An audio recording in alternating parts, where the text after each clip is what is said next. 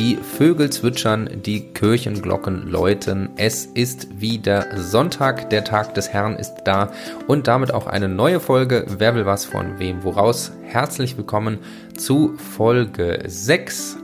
Heute zelebrieren wir den Einstieg in das Sachenrecht und schauen uns mal die ersten Grundlagen dazu an.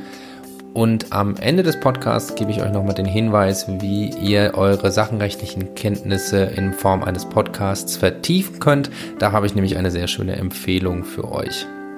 Direkt zu Anfang möchte ich euch um eure Unterstützung bitten. Ich habe den Link zu meinen Podcasts über Facebook in einige Gruppen geteilt.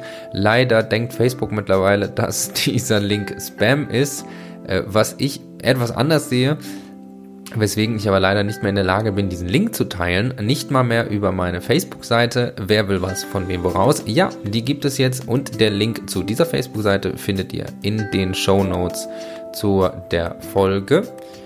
Da ich also selber über Facebook keine Links mehr teilen kann, würdet ihr mir einen großen Gefallen tun, wenn ihr in eure Jura, erst die Gruppen, in eure Facebook-Gruppen, WhatsApp-Gruppen, was auch immer ihr habt, alle Möglichkeiten, wie ihr Leute die Jura studieren erreichen können, die entsprechenden Links weiterleitet, auch wenn es nur Spotify, nur iTunes, was auch immer ihr nutzt ist. Ich wäre euch sehr dankbar und freue mich schon auf die durch euch neu geworbene Zuhörerschaft. Ich habe zu Ehren dieser Folge, die die erste Folge ist, nachdem wir, und das ziemlich locker, die 1000 Zuhörer geknackt haben, habe ich mir eine kleine Änderung zu Anfang überlegt. Und zwar möchte ich einen kurzen Überblick über die Woche geben, was sich rechtlich so entwickelt hat. Das können Entscheidungen und Gesetzgebung, was auch immer so Kurioses passiert ist, sein um da auch auf dem aktuellen Stand zu bleiben, das ja spätestens für das mündliche Examen nochmal besonders bedeutsam wird und damit ihr wisst, was in Deutschland rechtlich so alles Neues passiert. Rechtsnachrichten. Die legale Woche kurz zusammengefasst.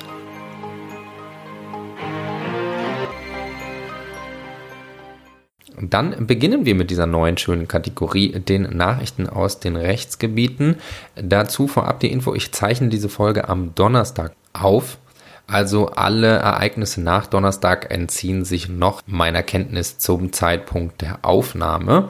Und beginnen wir mit den drei Themen, die ich kurz mit euch besprechen möchte. Das ist einmal das Thema Urlaub des Arbeitnehmers. Da hat das BAG nämlich zwei neue Urteile gesprochen. Und zwar beides Urteile, die, wer das etwas verfolgt hat, wie das BAG zum Urlaub geurteilt hat in letzter Zeit, die sehr arbeitnehmerfreundlich waren, was ja vor allem an der Rechtsprechung aus Luxemburg lag. Und die beiden Urteile, die jetzt gesprochen wurden, stellen sich so ein bisschen gegen diese arbeitnehmerfreundliche Einstellung, sind aber trotzdem nachvollziehbar. Und zwar wurde einmal entschieden, dass der Urlaubsanspruch nicht entsteht, wenn der Arbeitnehmer gar nicht arbeitet. Entschieden wurde hier ein Fall, wo die Arbeitnehmerin ein Sabbatical eingereicht hat und somit das ganze Jahr nicht arbeitete und dann nach Rückkehr an den Arbeitsplatz erstmal gegen die Arbeitgeberin geklagt hat und äh, den Anspruch auf Urlaub haben wollte. Entschuldigung, dass ich lache, aber ich stelle mir so ein bisschen die Situation vor, man kommt aus dem unbezahlten Urlaub zurück und hat erstmal nichts Besseres zu tun, als auf Urlaub gegen den Arbeitgeber zu klagen. Irgendwie habe ich das Gefühl, dass das ein zerrüttetes Verhältnis danach war, aber das äh, sei mal dahingestellt. Auf jeden Fall hat das BAG dann entschieden, nein, Urlaubsanspruch entsteht nur, wenn auch gearbeitet wird und hat das dann recht damit, einfach damit erklärt, dass wenn die Anzahl der wöchentlichen Arbeitstage, die maßgeblich für die Bemessung des Urlaubs ratierlich im Verhältnis zum Mindesturlaub ist, wenn die bei Null liegt, dann liegt halt auch der Urlaubsanspruch bei Null. Multipliziert mit Null ist das meiste Null. Ich glaube, man kann sagen alles und dementsprechend diese Rechtsprechung auch recht leicht nachzuvollziehen. Die angesprochene Kollision von Luxemburger Rechtsprechung und den äh, deutschen Bundesarbeitsgericht zum Thema Urlaub fand sich auch in dem zweiten Streit zum Thema Urlaub wieder, und zwar der Frage, ob in der Elternzeit Urlaubsanspruch erworben werden kann. Die Elternzeit richtet sich in Deutschland nach dem Bundeselterngeld- und Elternzeitgesetz, kurz BEEG.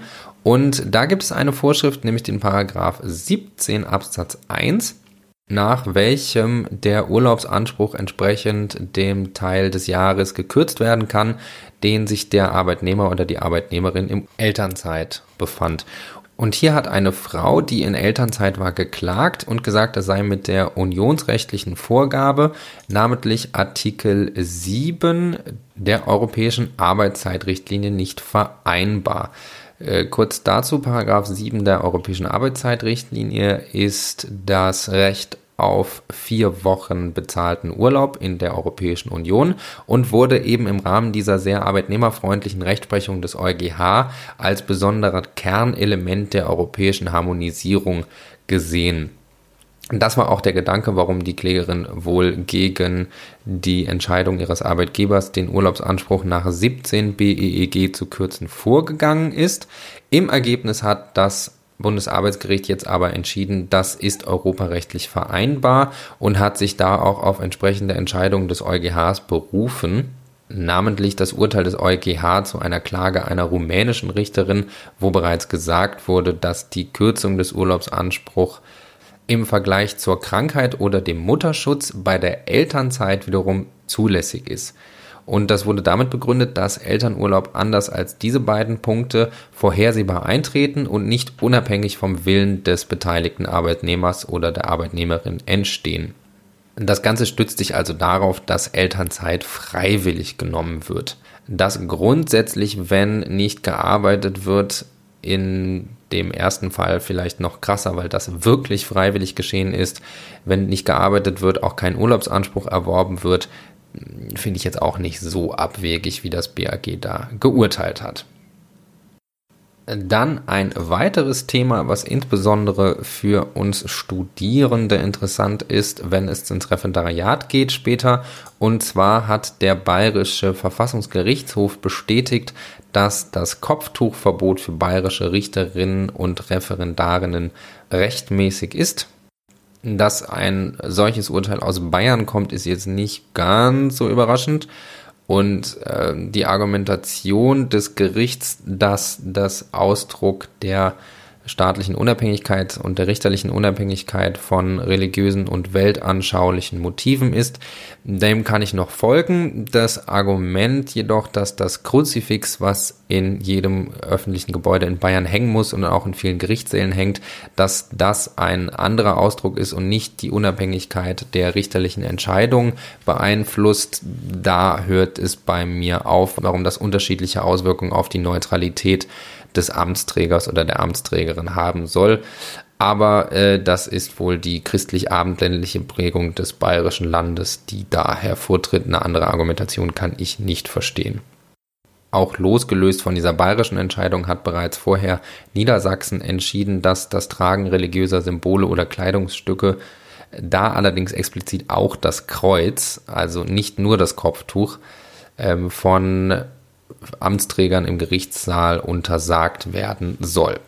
Kommen wir noch zu zwei Kurzmeldungen und zwar ist eine Verfassungsbeschwerde gegen das Tarifeinheitsgesetz eingelegt worden und zwar hat das der Deutsche Beamtenbund vorgenommen, weil sie meinten, das Tarifeinheitsgesetz, was im Sommer 2017 vom Verfassungsgericht als weitgehend verfassungskonform eingestuft wurde, wobei dem Gesetzgeber dabei auch Änderungen auferlegt wurden, die bis heute nicht umgesetzt worden sind, weswegen der Beamtenbund jetzt gegen das Gesetz weiterhin in Karlsruhe vorgehen möchte.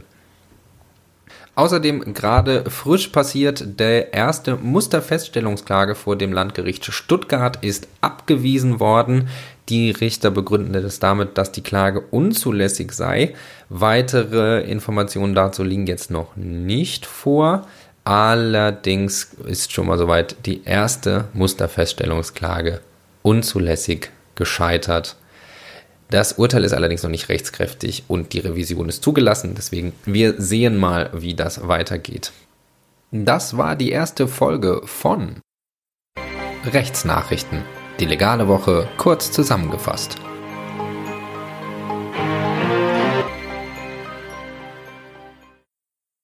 Und um euch nicht länger auf das spannende Sachenrecht warten lassen zu müssen, würde ich sagen, fangen wir an mit Folge 6, dem Einstieg ins Sachenrecht.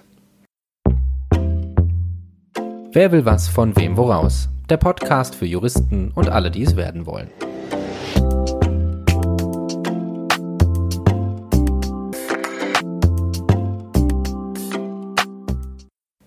Also beginnen wir mit dem Sachverhalt.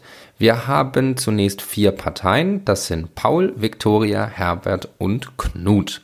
Als allererstes verkauft Paul und übergibt einen antiken Teppich für 10.000 Euro, was auch dem objektiven Wert des Teppichs entspricht, an Herbert, welcher wiederum im An- und Verkauf im Laden für hochwertige Teppiche von Victoria arbeitet.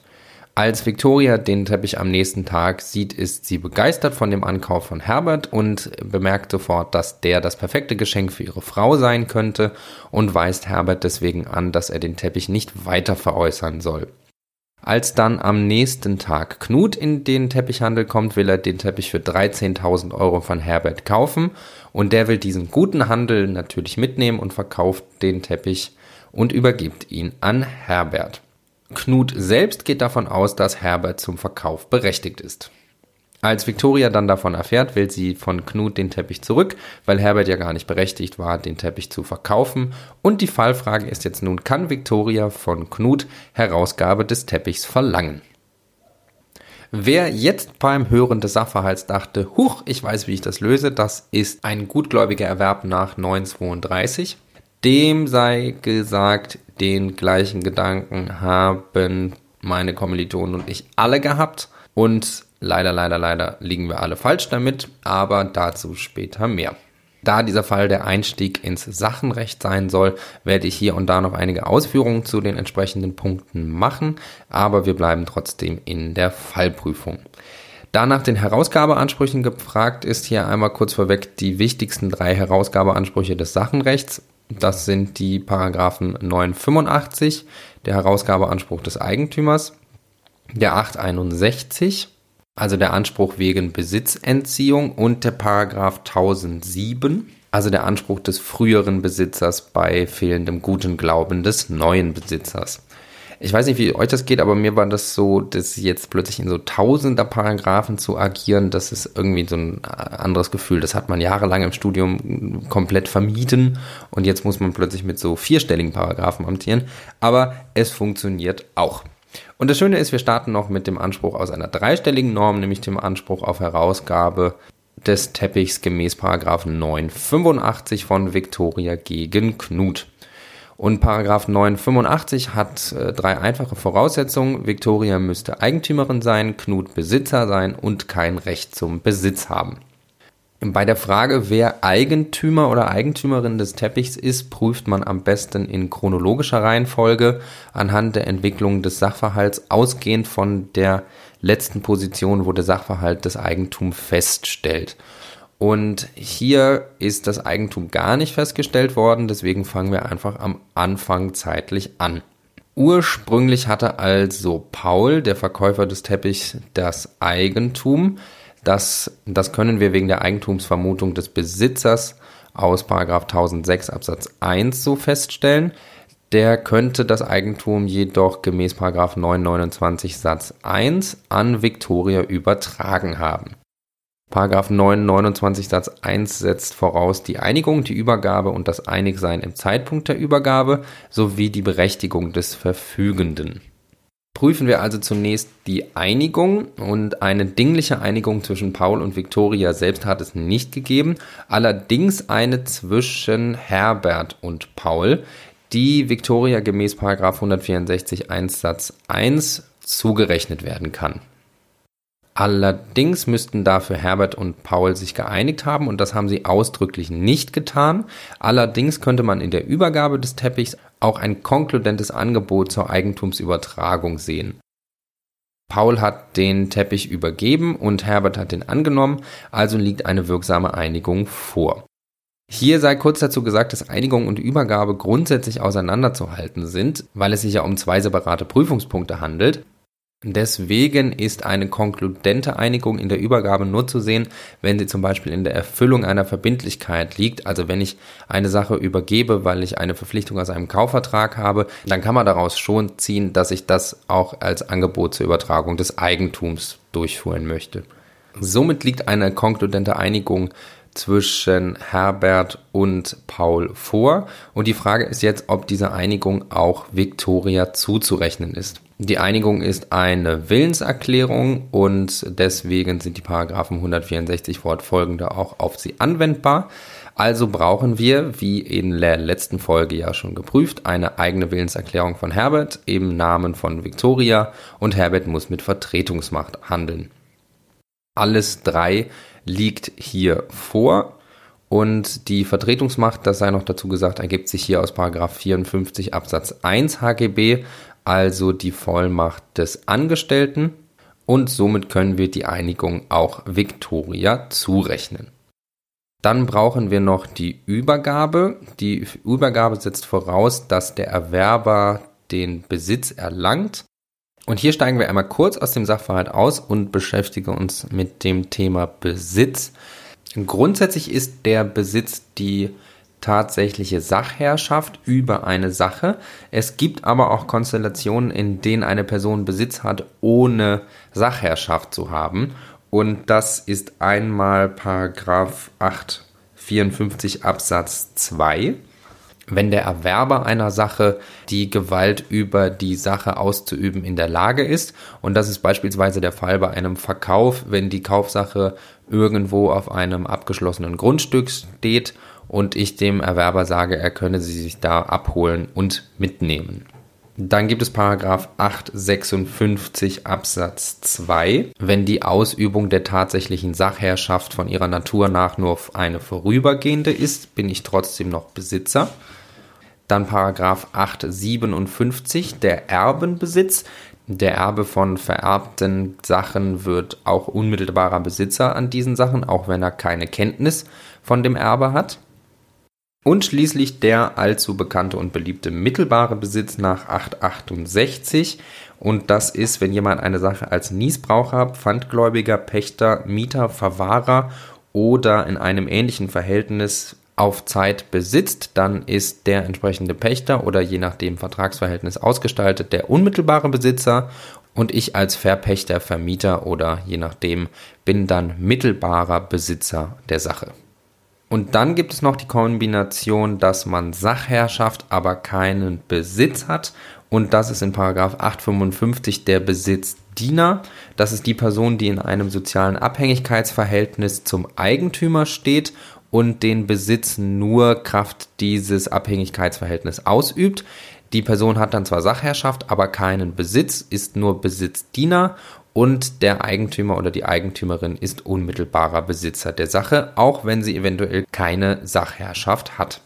Das war der kleine Exkurs zum Thema Besitz. Und nochmal zusammengefasst, wir befinden uns im Prüfungspunkt der Übergabe von Paul an Herbert des Teppichs.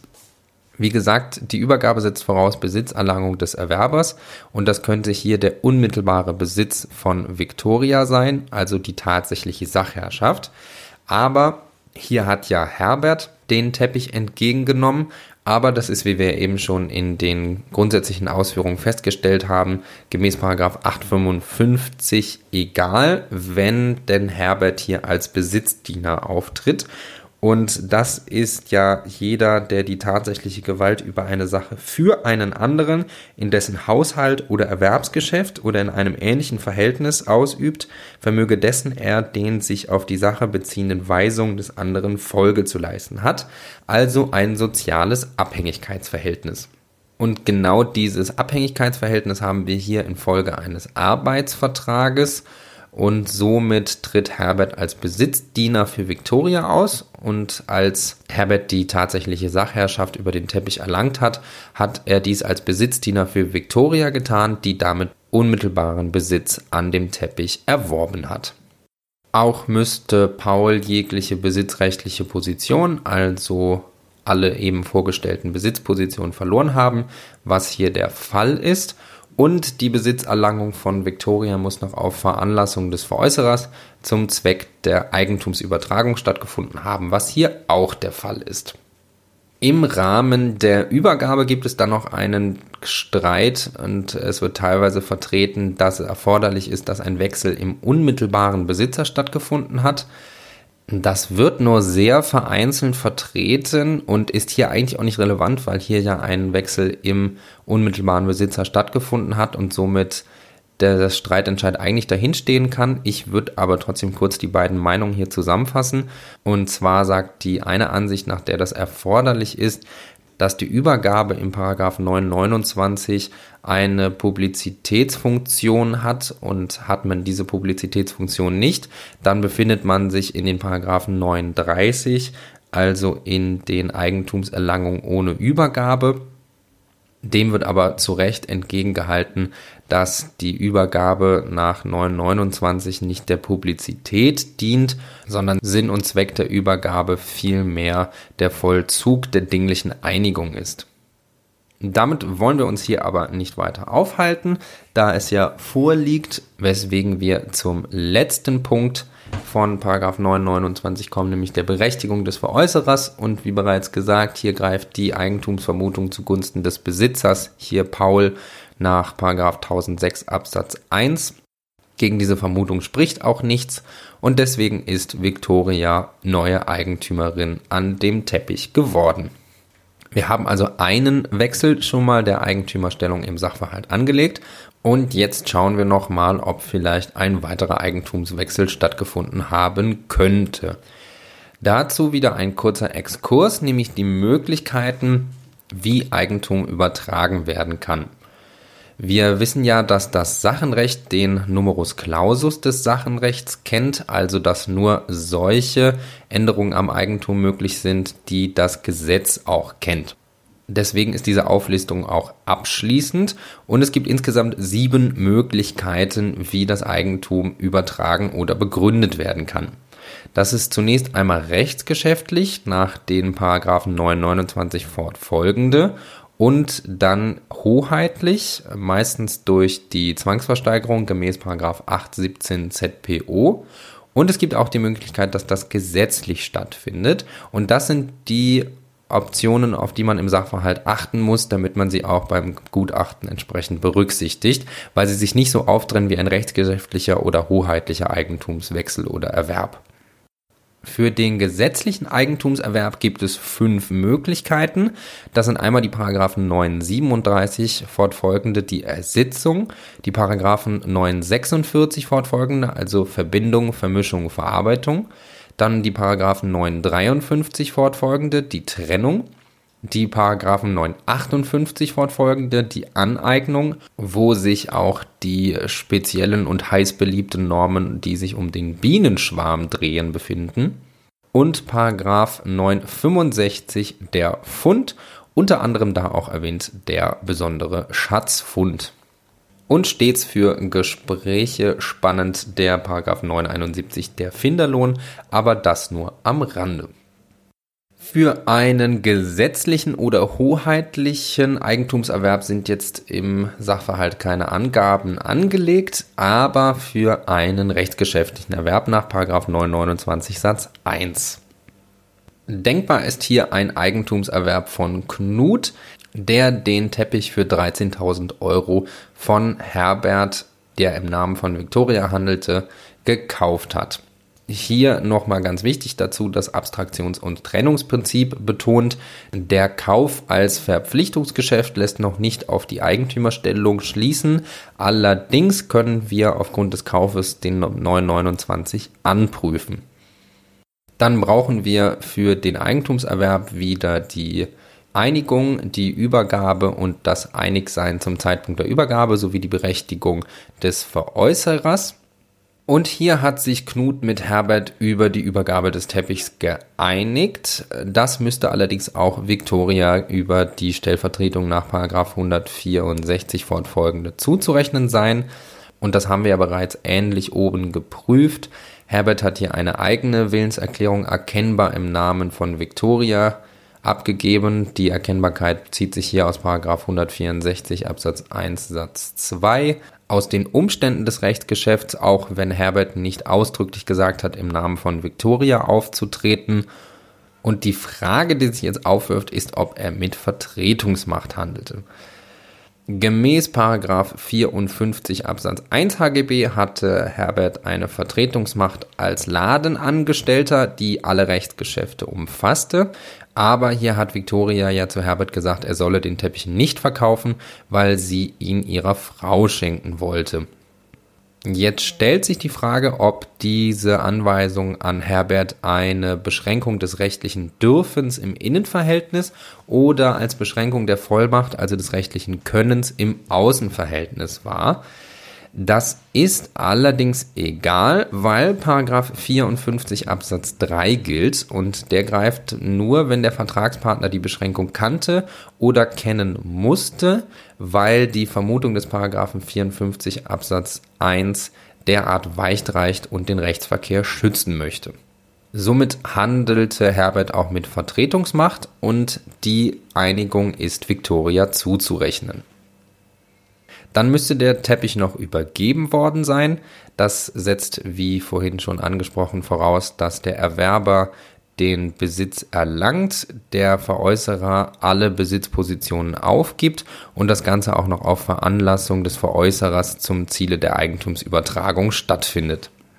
Hier hat Knut unmittelbaren Besitz nach 854.1 erhalten, also die tatsächliche Sachherrschaft erhalten.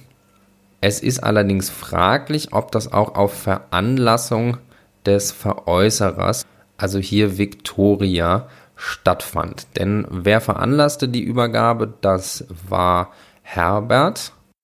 Und das, obwohl Victoria ihm dies verboten hatte. Und jetzt ist es fraglich, ob dies dann auch Victoria zuzurechnen ist. Nämlich die Übergabe ist ein Realakt und somit sind die Paragraphen 64 fortfolgenden nicht anwendbar, weil die ja bekanntlich nur für Rechtsgeschäfte gelten. Allerdings könnte man hier eine analoge Anwendung anwenden, und zwar der Paragraphen 164 1 Satz 1 und Paragraph 54 HGB und der darin enthaltenen Rechtsscheinsgesichtspunkte. Wir erinnern uns noch einmal, die Rechtsscheinsgrundsätze, die schützen das Vertrauen des Vertragspartners, also in diesem Falle von Knut, in die Vollmacht des Vertreters zugunsten der Rechtssicherheit. Jetzt hat man natürlich das Problem, dass man bei einer Eigentumsübertragung nach 929 sowohl die Einigung als Rechtsgeschäft als auch die Übergabe als Realakt hat, um das Eigentum übertragen zu können. Würde man jetzt in solchen Fällen, in denen der Ladenangestellte seine Vollmacht überschreitet, die Rechtscheinsgrundsätze nur auf die Einigung anwenden, dann liefe der Schutz des Rechtsverkehrs zugunsten des Vertragspartners leer. Deswegen wenden wir die Paragraphen 164 1 Satz 1 und 54 1 HGB analog an und können darüber die Veranlassung der Übergabe durch Herbert auch Victoria zurechnen. Dann hat Victoria noch allen Besitz verloren, weil der Besitzdiener Herbert keine Sachherrschaft mehr auf die Sache ausübt. Und somit haben wir auch wieder einen Wechsel im unmittelbaren Besitzer, weswegen dieser Streit dahinstehen kann. Dann müsste das Einigsein auch noch im Zeitpunkt der Übergabe vorliegen, was hier der Fall ist. Und Victoria muss zur Verfügung berechtigt gewesen sein. Berechtigt zur Verfügung ist der in der Verfügung nicht beschränkte Eigentümer oder der durch Gesetz oder gemäß 185.1, also vom Berechtigten, zur Verfügung Berechtigte. Und Victoria ist hier nicht verfügungsbeschränkte Eigentümerin, weswegen sie zur Verfügung berechtigt ist. Und die Eigentumsübertragung nach 929 Satz 1 somit erfolgreich oder aus Victorias Sicht vielleicht nicht erfolgreich, aber zumindest abgeschlossen ist und sie nicht mehr Eigentümerin ist. Und da sie nicht Eigentümerin ist, hat sie auch keinen Anspruch aus Paragraph 985. Und was ich anfänglich gesagt hatte, dass man hier an einen Gutglaubenserwerb nach 932 denkt, ja, da ist die Stellvertretung halt einfach stärker Aber dieser anfängliche Fehlgedanke soll uns nicht davon abhalten, weiter zu prüfen. Und wir prüfen nochmal den Herausgabeanspruch aus 861 Absatz 1. Das sind jetzt so Ansprüche, die natürlich mit dem Wechsel der Eigentümerstellung alle obsolet sein sollten. Aber wir befinden uns ja in einem Gutachten und da muss man das angesprochen haben. Deswegen schauen wir uns nochmal den Herausgabeanspruch aus Paragraph 861 Absatz 1 an. Dafür müsste Victoria ehemalige Besitzerin sein, ihr der Besitz durch verbotene Eigenmacht entzogen worden sein und Knut als Anspruchsgegner ihr gegenüber fehlerhaft besitzen. Victoria war ursprünglich mit Herbert als Besitzdiener unmittelbare Besitzerin. Dann müsste ihr der Besitz durch verbotene Eigenmacht entzogen worden sein und die verbotene Eigenmacht ist der Besitzverlust ohne den Willen des Besitzers. Und hier wusste zwar Victoria selbst nichts von dem Besitzverlust, weil ja Herbert handelte, aber wir haben ja bereits festgestellt, dass sie sich das Handeln des Herbert zurechnen lassen muss und somit liegt hier keine verbotene Eigenmacht vor. Dementsprechend hat sie auch keinen Anspruch aus 861 Absatz 1. Dann könnte sie noch einen Herausgabeanspruch aus Paragraph 1007 Absatz 1 haben. Und das setzt voraus, dass Victoria ehemalige Besitzerin ist, Knut neuer Besitzer ist und beim Erwerb des Besitzes nicht in gutem Glauben war. Allerdings ist der Anspruch gemäß 1007 Absatz 3 Satz 2 in Verbindung mit 986 ausgeschlossen, wenn Knut ein Recht zum Besitz hat. Und hier ist Knut ja Eigentümer geworden, also das stärkste aller Rechte. Und somit ist auch der Herausgabeanspruch aus 1007 Absatz 1 hier gesperrt. Und auch wenn derselbe Ausschlussgrund hier wieder greift, prüfen wir noch den Anspruch aus Paragraph 1007 Absatz 2. Das ist einschlägig, wenn die Sachen Victoria abhanden gekommen ist. Und abhanden kommen ist der Besitzverlust ohne oder gegen den Willen des Besitzers. Es ist also ein Auffangtatbestand für verloren oder gestohlen. Und das Problem, was wir aber hier haben, ist, dass der freiwillige Besitzverlust von Herbert wiederum Victoria zurechenbar ist und selbst ohne den Ausschlussgrund des Paragraph 1007 Absatz 3 Satz 2 in Verbindung mit 986, also dem Besitzrecht von Knut, hat Victoria keinen Anspruch aus Paragraph 1007 Absatz 2. Damit haben wir alle sachenrechtlichen Ansprüche durchgeprüft und abgelehnt. Denkbar ist jetzt noch ein bereicherungsrechtlicher Anspruch, nämlich Paragraph 812 Absatz 1 Satz 1 Variante 1. Das ist einschlägig, wenn Knut etwas erlangt hat, und zwar durch Leistung von Victoria und das Ganze ohne Rechtsgrund. Hier hat Knut Eigentum und Besitz am Teppich, also etwas erlangt. Das Ganze geschah durch Leistung von Herbert. Die Leistung ist aber wie geprüft der Victoria zuzurechnen. Und das Ganze muss noch ohne Rechtsgrund erfolgen, was der Fall ist, wenn die Verpflichtung unwirksam war oder der Leistungszweck nicht erfüllt wurde. Das ist aber hier nicht der Fall, weil der Leistungszweck im Erfüllung des Paragraphen 433, also des Kaufvertrages lag und der auch nicht unwirksam war. Also haben wir eine Leistung mit Rechtsgrund und somit hat Victoria auch keinen bereicherungsrechtlichen Anspruch aus Paragraph 812 Absatz 1 Satz 1 Variante 1. Und damit sind wir am Ende der Prüfung dieses Sachverhalts. Wir fassen noch einmal zusammen. Victoria hat im Endeffekt keinen Anspruch gegen Knut auf Herausgabe des Teppichs.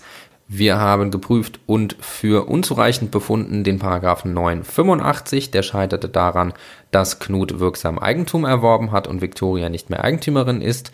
Den Paragraphen 861, der daran scheitert, dass Knut nicht im Rahmen einer verbotenen Eigenmacht den Besitz erlangt hat. Den Paragraphen 1007 Absatz 1 haben wir abgelehnt, weil Knut beim Erwerb im guten Glauben war und auch der Ausschlussgrund des Paragraphen 1007 Absatz 3 Satz 2 in Verbindung mit Paragraphen 986, also dem Recht zum Besitz einschlägig ist Und ähnliches gilt für den Anspruch aus 1007 Absatz 2. Die Sache ist Victoria nicht abhanden gekommen und selbst wenn sie es wäre, hätte der Anspruch keine Chance, weil er gemäß 1007 Absatz 3 Satz 2 in Verbindung mit 986 wegen des Rechts zum Besitzes von Knut gesperrt ist. Und auch ein bereicherungsrechtlicher Anspruch aus 812 Absatz 1 Satz 1 Variante 1 scheitert daran, dass die Leistung mit Rechtsgrund erfolgte. Somit muss sich Victoria, so leid es mir tut, für ihre Frau ein anderes Geschenk suchen, aber es gibt sicherlich noch viele andere schöne Teppiche in ihrem Laden, die sie da weiter verschenken kann. Wirklich viele Probleme gab es jetzt in diesem Sachverhalt nicht. Er sollte ja auch mehr so als Einstieg in das Sachenrecht dienen. Ein Problem, was ich gegebenenfalls stellen kann, ist die Frage, ob für die Übergabe nach 929 ein Wechsel im unmittelbaren Besitzer stattfinden muss. Außerdem war ein Thema die analoge Anwendung der Paragraphen 164 und der Rechtsscheidungsgrundsätze nach den Paragraphen 54 fortfolgende HGB analog ein Thema und zwar auf die Veranlassung der Übergabe als Realakt, um den Schutz des Rechtsverkehrs nicht leer laufen zu lassen. Ansonsten war die Klausur, wenn man sich mit der Stellvertretung, was wir ja in Folge 5 behandelt haben, etwas auskannte und die Entwicklung der Eigentumsverhältnisse chronologisch geprüft hat, nicht wirklich schwierig. Und ich hoffe, es hat einen schönen Einstieg in das Sachenrecht geboten. Dann bin ich schon kurz vor dem Ende, ihr hört es an der Musik, der heutigen Episode. Ich freue mich schon, wenn ihr nächsten Sonntag wieder für eine neue Folge einschaltet. Und wie versprochen, jetzt noch ein kleiner Tipp wenn ihr eure sachenrechtlichen Kenntnisse weiter vertiefen wollt. Es gibt von der Uni Münster, vom Institut für Informations-, Telekommunikations- und Medienrecht einen Podcast zum Thema Sachenrecht von Professor, und das ist kein Witz, Hören. Der macht das sehr schön, nimmt unter anderem die Geschenke der heiligen drei Könige an Jesus auseinander und prüft den Herausgabeanspruch des erwachsenen Jesus gegen seine Eltern Maria und Josef und bietet da sowieso einige Standardfälle des Sachenrechts in, in meinen Ohren recht angenehmer Art und Weise. Den Link dazu packe ich euch in die Show Notes zu dieser Folge und falls ihr die nicht finden könnt, dann googelt einfach Hören Uni Münster Podcast und ihr werdet auf die Seite weitergeleitet. Ich wünsche euch da viel Spaß beim Hören und das im doppelten Wortsinne auch mit Herrn Professor hören. Ich finde es ein bisschen schade, dass er mit diesem Namen nicht ständig schlechte Wortwitze in seinen Podcasts macht. Da ist viel Potenzial verschwendet, aber das ist nur meine Meinung. Ich würde mich natürlich freuen, wenn ihr auch meinem Podcast Wer will was von wem voraus weiterhin gewogen bleibt. Freue mich schon auf die nächste Folge am nächsten Sonntag und wünsche euch bis dahin weiterhin viel Spaß beim Lernen von Jura.